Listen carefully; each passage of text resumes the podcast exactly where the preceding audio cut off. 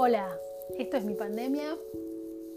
Te doy la bienvenida a este experimento social. Este es el segundo episodio y la idea es hablar un poco de, todo lo que pasó desde marzo de 2020. Así que bueno, te invito a relajarte y a escuchar eh, cosas que capaz que de las que no solés escuchar muy seguido. Vamos a retomar el tema del cerebro. Em, si bien no soy una este, neurocientífica, em, pero bueno, durante esta pandemia leí mucho sobre el tema y como que empecé a entender un poco más mi cerebro. La pandemia arrancó con algunos ataques de ansiedad que, tenía la noche, que cada tanto tengo algunos, en los que bueno, se me acelera mucho el corazón, siento que me falta el aire. Este, fui investigando un poco cómo solucionarlos, eh, cómo hacer que por lo menos se dieran con menos frecuencia. Y descubrí, gracias a un poco a la observación y un poco a la investigación, que usando el ventilador los síntomas iban como aflojando. Y esa sensación de, estar sin aire este, desaparecía con el ventilador, que hacía correr el aire. Por el contrario, si usaba el aire acondicionado y cerraba todo, los ataques de ansiedad eran más frecuentes. Entonces, bueno, empecé a hacer eso y mm, los ataques como bajaron, pero a lo que voy es que durante todos estos meses como que empecé a tener algún tipo de comunicación con el cerebro, que es algo que no hacemos frecuentemente. El cerebro sí se comunica con nosotros a través del dolor, a través de malestares, a través de ataques de ansiedad.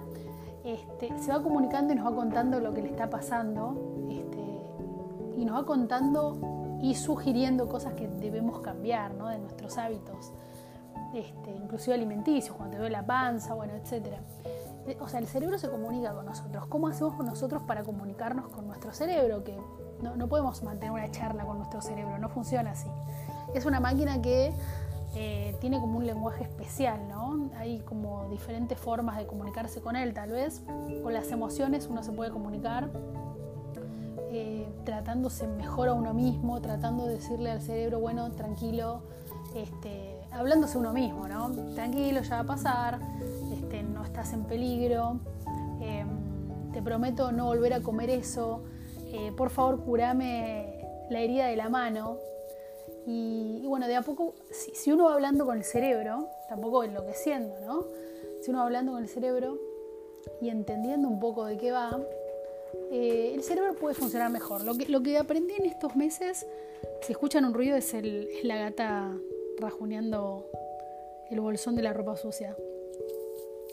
Lo que aprendí en estos meses es que, eh, igual mirando un montón de videos y entendiendo un poco, es que la kriptonita del cerebro es el pesimismo, es el bajón. Es ese, esa maquinación mental. Esa es la kriptonita del cerebro y que es como una puerta por la que entran un montón de enfermedades que podemos tener, un montón de malestares. Por eso, mientras nosotros mantengamos el optimismo y la calma, el cuerpo va a funcionar mejor. O sea, el cerebro va a hacer que el cuerpo funcione mejor si mantenemos la calma y mantenemos el optimismo, aún en situaciones desesperantes, inciertas como en esta pandemia. Así que bueno, Creo que voy a dejar acá el tema si ustedes lo van analizando un poco y retomamos en el próximo episodio. Gracias por escucharme, les mando un beso grande y hasta la próxima.